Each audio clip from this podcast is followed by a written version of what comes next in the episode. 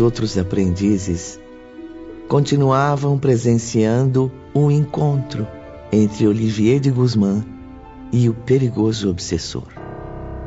Convém anotar as explicações no caderno para que possa memorizá-las.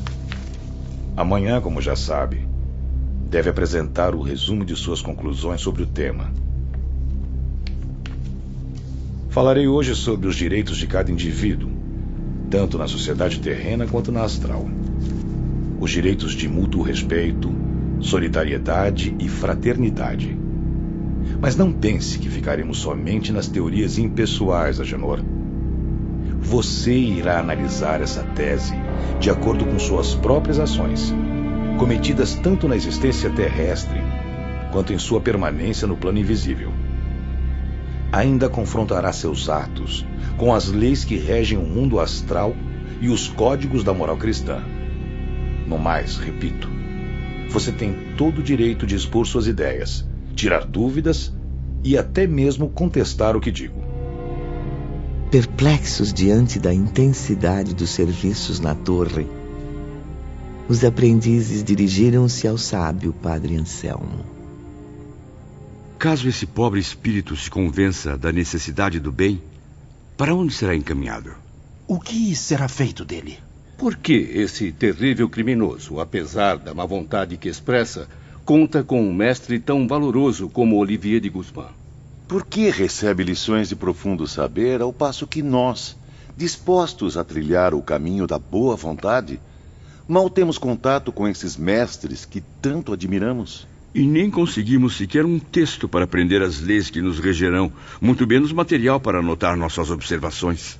Em primeiro lugar, não devem esquecer que ainda são enfermos e que somente agora tiveram alta do hospital. E mais, havendo ingressado há apenas três anos neste abrigo, não passam de recém-chegados. Não fiquem admirados, portanto, se este obsessor obtiver o que parece não merecer. A época de luz para vocês virá no tempo certo. E não perderão por esperá-la, meus filhos. Agenor Penhalva ingressou nesta torre há 38 anos e só agora concorda em dedicar-se ao estudo de si mesmo. Entretanto, justamente por causa da inferioridade moral que o cerca, necessita maior assistência do que vocês, cujas tendências para a conversão à luz já apontam para o futuro. Recebi a notícia de que ele voltará muito em breve à reencarnação. Só uma existência terrena longa, dolorosa, operando-lhe decisivas transformações mentais, permitirá que trace novos caminhos ao progresso. E é no intuito de prepará-lo para as batalhas terrestres que o detemos aqui, procurando moralizar o máximo possível o seu espírito, reconciliando-o consigo mesmo e com a lei divina. Porque se não o fizermos, sua próxima reencarnação repetirá o mesmo círculo vicioso. Convém agora, meus amigos, continuarmos a observar o que se passa nos aposentos de Agenor. A um gesto de Olivier, o paciente levantou-se. Caminharam ao longo da grande galeria onde se localizam as prisões. Pouco tempo depois, entraram numa sala espaçosa, uma espécie de gabinete para experiências científicas. Era, na verdade, um templo onde se desvendavam mistérios sacrossantos.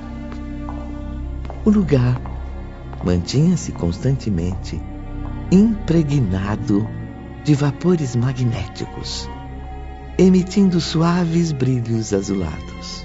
Brilhos quase imperceptíveis à nossa visão debilitada para as coisas espirituais. Porém, totalmente invisíveis à percepção embrutecida de Agenor. Sobre um tablado, uma cadeira magnífica que parecia feita de cristal. Um fluido azul circulava por seu interior como o sangue que corre pelas artérias do corpo humano. À sua frente destacava-se uma placa de cerca de dois metros, cintilante como um espelho, capaz de registrar qualquer impressão mental ou emocional de quem ali se apresentasse. Fato curioso foi que, logo à entrada de Agenor, ela escureceu gradativamente, como se ficasse cada vez mais embaçada. Não pude conter mais uma vez meu ímpeto curioso. Poderia dizer que é um gabinete para estudos de fenômenos transcendentais. Mas qual a utilidade disso? Muito bem observado, Camilo. Certamente trata-se de um sacrário de operações sobrenaturais, meu amigo. O aparelhamento que vê, em conjunto com substâncias extraídas dos raios solares, é uma espécie de termômetro ou máquina fotográfica com que medimos, reproduzimos e movimentamos os pensamentos. Impressionante. Mas é, tudo isso me deixa muito confuso. É simples, Camilo. Utilizamos este aparelho para reviver as lembranças, os atos passados que se imprimiram na mente através da ação magnética, as mais profundas recordações dos nossos aprendizes refletem-se nesta placa e ficam visíveis, tão nítidas como a própria realidade vivida. Um espasmo de terror inundou as mentes dos enfermos. Cada um, no íntimo de seu desespero, dizia a si mesmo: Meus pensamentos, minhas ações, tudo exposto à frente de todos? Ah, tenho que sair daqui. Não vou suportar tanta humilhação. Uh, eu preciso me acalmar. É lógico que os mentores já conhecem tudo a meu respeito, até mesmo os meus pensamentos. Mas são espíritos discretos, amigos caridosos. Não, jamais iriam me intimidar, nem me humilhar. Não. Não suportarei rever eu mesmo as cenas da minha vida. Ai, não tenho coragem. Seria terrível assistir a cena monstruosa do meu suicídio se refletindo nesse espelho. Percebendo aqueles semblantes angustiados e até mesmo lendo os pensamentos dos aprendizes, Padre Anselmo esclareceu.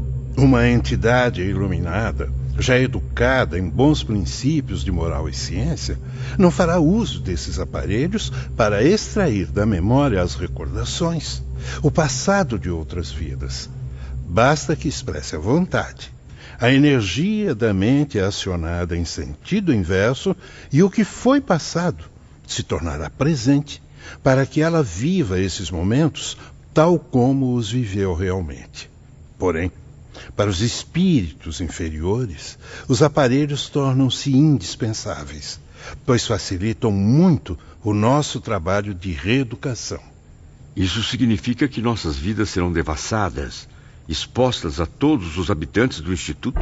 Tudo o que obtivermos de suas mentes será para nós como um depósito sagrado e que jamais será traído. Somente o mestre instrutor será o confidente dos seus terríveis segredos, guardando-os com extremo cuidado. Casualmente, como neste momento, poderemos expor as lembranças de um enfermo para exemplificar, para iluminar o aprendizado da coletividade. Enquanto isso, Agenor, enfim, expressava seus sentimentos ao bondoso Olivier. Não, senhor mestre, não, senhor. Eh, não fui mau filho para meus pais. As anotações que apresentei ontem eh, são verdadeiras, eu juro. Eh, deve haver algum engano no detalhe que levou a rejeitá-las. Engano e rigor excessivo. Não vejo tanta rigidez com os demais aprendizes. Por que sou tão perseguido? Fui obrigado a escrever as normas de um bom filho, eh, de acordo com as leis do Senhor Deus Todo-Poderoso, eh, que eu temo e respeito. Agora quer que, mais uma vez, eu as estude para amanhã expor minhas lembranças em torno da minha condição de filho. Teria que escrever mais e mais páginas do diário, eh, confrontando-as com aquelas normas. Mas não entendo. Se já estou convicto do que vem afirmando em minhas anotações, por que um, um trabalho tão cansativo? assistindo a cena através do gigantesco visor. Camilo estava vidrado, surpreso com a desenvoltura de um espírito considerado tão inferior. É incrível. Agenor parece-me mais vítima do que réu. Sua observação não me surpreende, caro Camilo. Aqui, assim como na Terra, as aparências também podem enganar. Mas pensei que ele fosse agressivo, que mal soubesse expor as ideias, praticamente um selvagem. A começar pelos trajes impecáveis que veste, percebe-se que muitas vezes os piores obsessores concentram-se em belos envoltórios carnais. A maioria tem raciocínio rápido, convincente. São sedutores natos, exímios atores encenando com maestria suas faces no teatro da vida real. Um autêntico lobo em pele de cordeiro. Lobo? Não convém ofender essa bela espécie, meu amigo. Perto de um obsessor como o Genor Penhalva, o lobo seria apenas um ingênuo animalzinho de estimação. Veja, ele voltou a falar com Olivier. Peço ao senhor, meu caro mestre, que encaminhe a quem de direito o meu pedido de libertação. Por que me fazem sofrer tanto? Não existe, então, perdão na lei do bom Deus que eu tanto amo? Sou profundamente religioso e estou arrependido dos meus grandes pecados. Encontro-me aqui há tantos anos. Passei por calabouços infernais, nas mãos do bando malvado que me raptou após o suicídio. Atormentado, vaguei por ilhas desertas, antes de me submeter aos seus desejos detestáveis. Enfrentei as fúrias do oceano, abandonado e perdido sobre rochedos solitários. Durante dez anos, me vi preso à cova imunda de um cemitério, onde sepultaram meu corpo nojento, enlameado e podre. Fui perseguido por grupos sinistros de inimigos vingadores. Apanhei como um cão raivoso. Fui maltratado como um réptil, corroído por milhões de vermes que me enlouqueceram de horror, sem compreender a aflição de sentir-me vivo e deparar-me sepultado, devorado por bactérias imundas. Os malvados levaram-me prisioneiro, amarrado por cordas resistentes, e prenderam-me na própria sepultura em que jazia. Prossiga, Janor. Continue com suas lástimas. Este lado da história eu bem já conheço. Vamos? Não pare por aí. Quero ouvir o que vem depois. A parte onde tudo começa a se esclarecer. Bem, quero dizer. Na verdade, o senhor já sabe, meu mestre. Fui jogado à sepultura onde jazia a mulher que eu amei. Sim, que eu desgracei e depois assassinei, temendo represálias de sua poderosa família. Ah, ninguém jamais identificou o assassino. Mas aqueles criminosos sabiam de tudo e depois do meu suicídio, vingaram a morta. E depois, Agenor, o que aconteceu?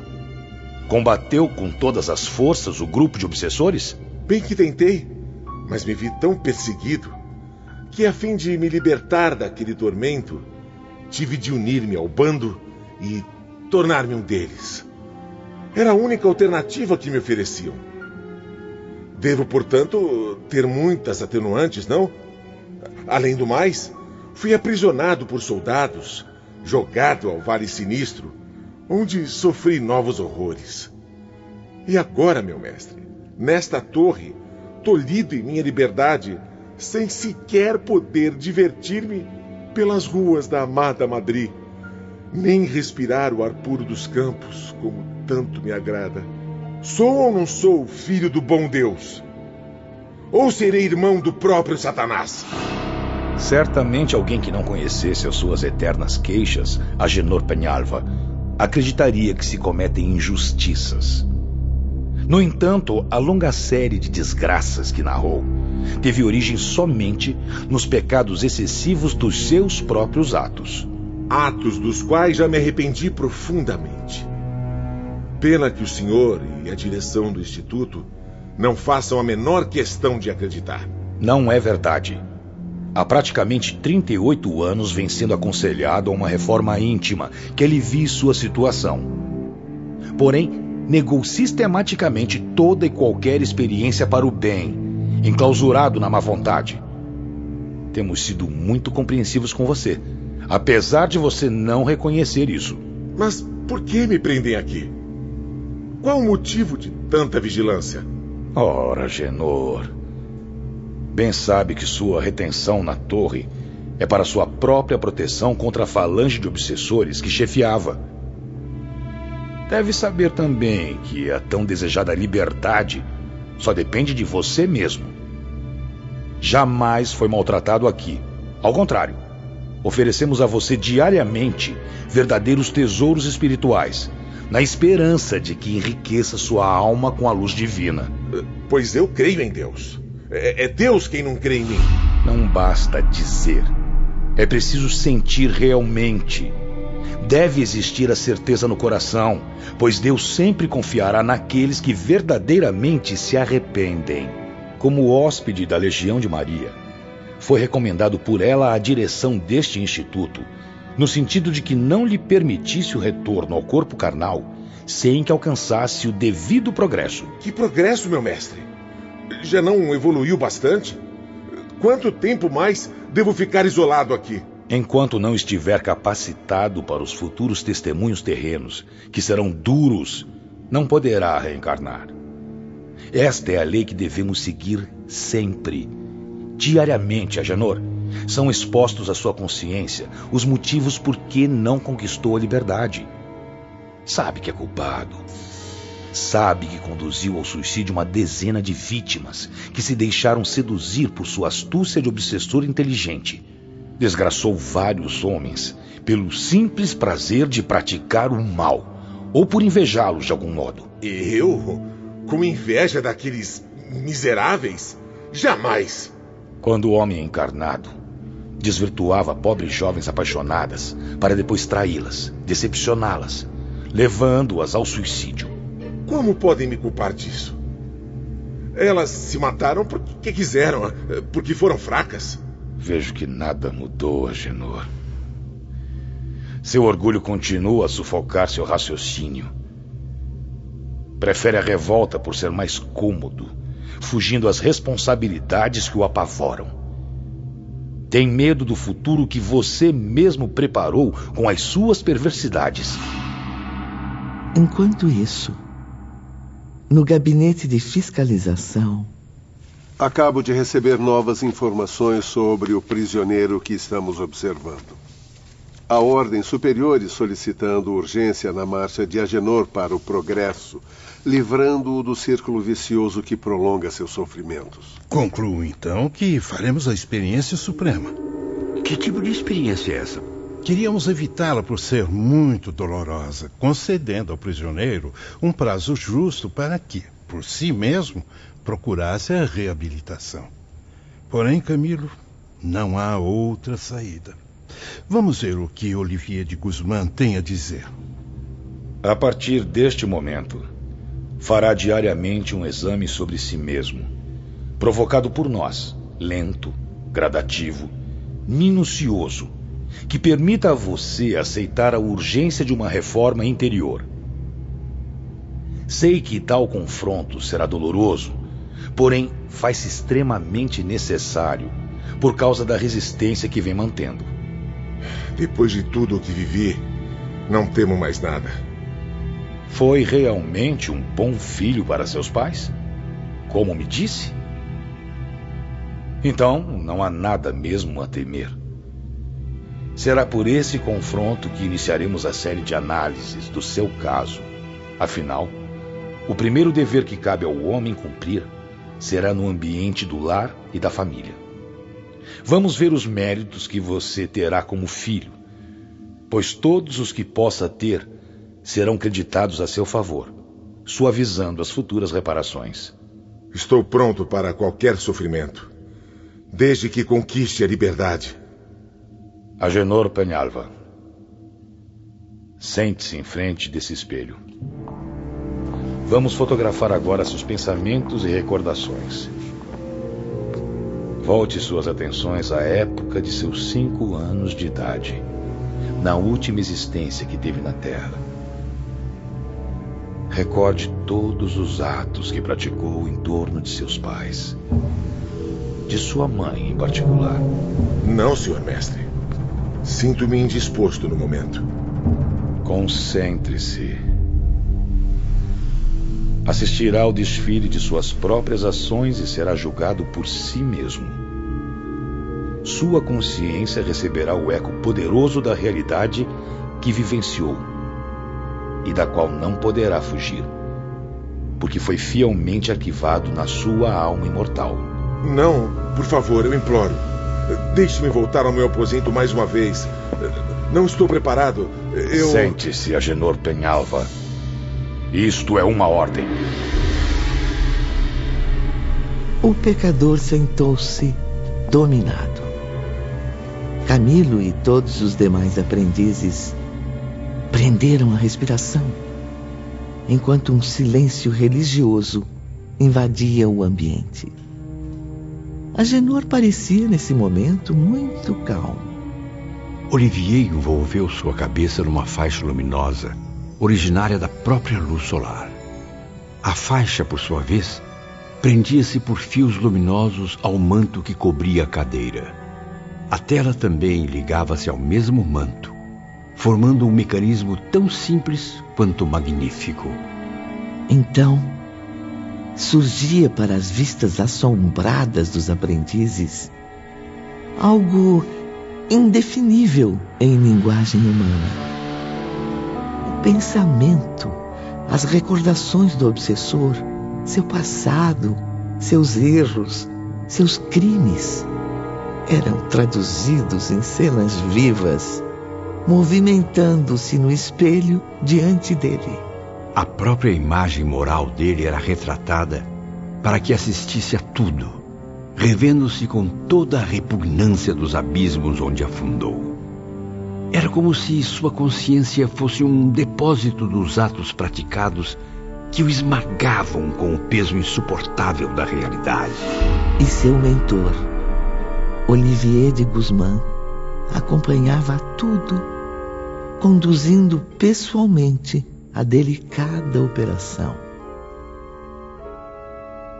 Você tem cinco anos de idade, Agenor Penhalva, e reside no lar paterno nos arredores de Málaga.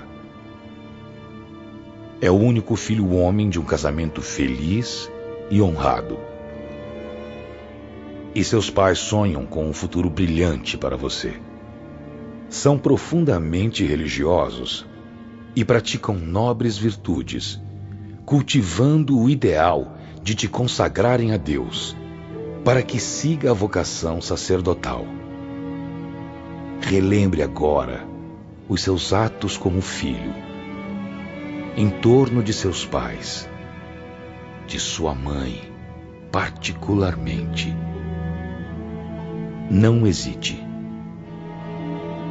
Está na presença do Criador Todo-Poderoso, aquele que concedeu a você a consciência como porta-voz de suas leis. A lamentável história desse personagem assassino, suicida, sedutor e obsessor, ocuparia um capítulo profundamente dramático. Por isso, Ivone e eu preferimos apresentar um resumo do que presenciei naquela memorável tarde no mundo espiritual. Sim, Camilo. Pois o assunto é de extremo interesse. Infelizmente, hoje em dia, também há muitos filhos que desrespeitam os pais. Desde os primeiros anos da juventude, Agenor era um filho indócil e desrespeitoso.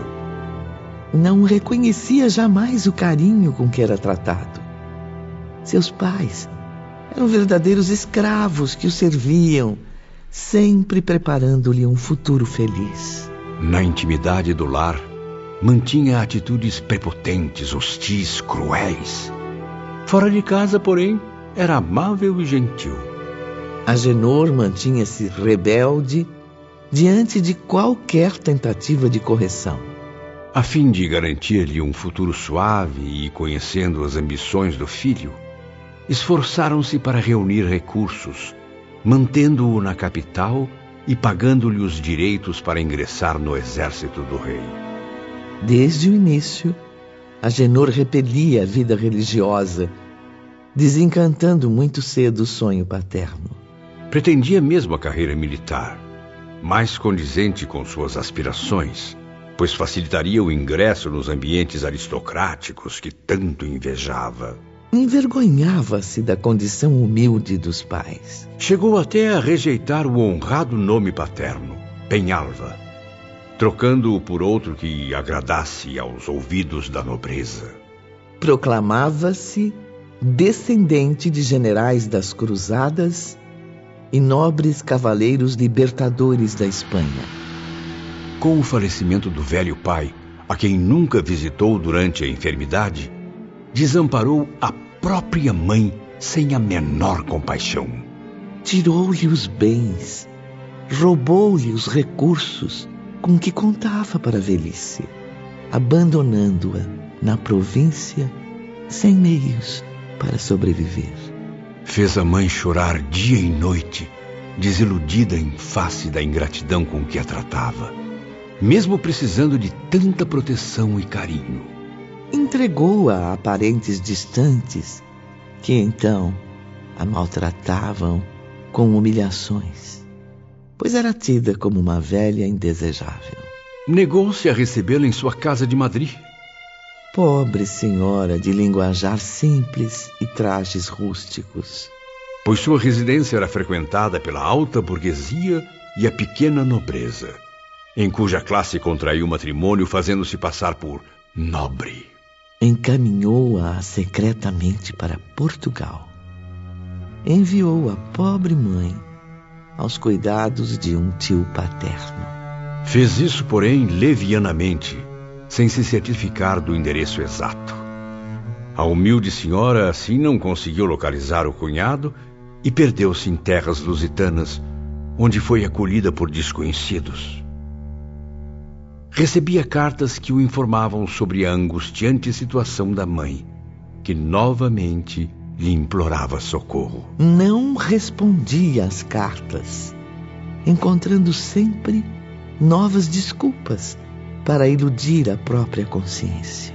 Assim, cultivando projetos extremamente ambiciosos, Agenor mudou-se para a América. Abandonou a própria esposa a quem ludibriou com falsas promessas. Fugiu da Espanha também para encobrir um caso extraconjugal, no qual mais uma vez assumiu o papel de malfeitor, seduzindo, desprezando e até induzindo ao suicídio sua jovem amante.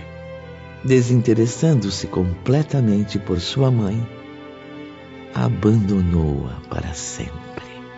A infeliz velhinha chegou ao extremo de arrastar-se pelas vias públicas à mercê da caridade alheia, enquanto ele prosperava na livre e promissora América. Enfim, foram quadros dramáticos e repulsivos que se sucediam em cenas de um realismo comovente. Meus companheiros e eu permanecíamos indignados, completamente angustiados enquanto os mentores presentes abaixavam a cabeça, entristecidos. Agenor, porém, que a princípio parecia sereno, começava a se exaltar. Controle-se, Agenor. Não, não, meu mestre, mil vezes não. Basta, pelo amor de Deus. Não posso, não posso. Enlouqueço de dor, meu Deus. Mãe, minha pobre mãe, perdoe-me. Apareça, minha mãe, para eu saber que não amaldiçoa o filho ingrato que te esqueceu. Socorra-me com a esmola do perdão, já que não posso ir até onde está, pois vivo no inferno. Sou um réprobo, condenado pela sábia lei de Deus.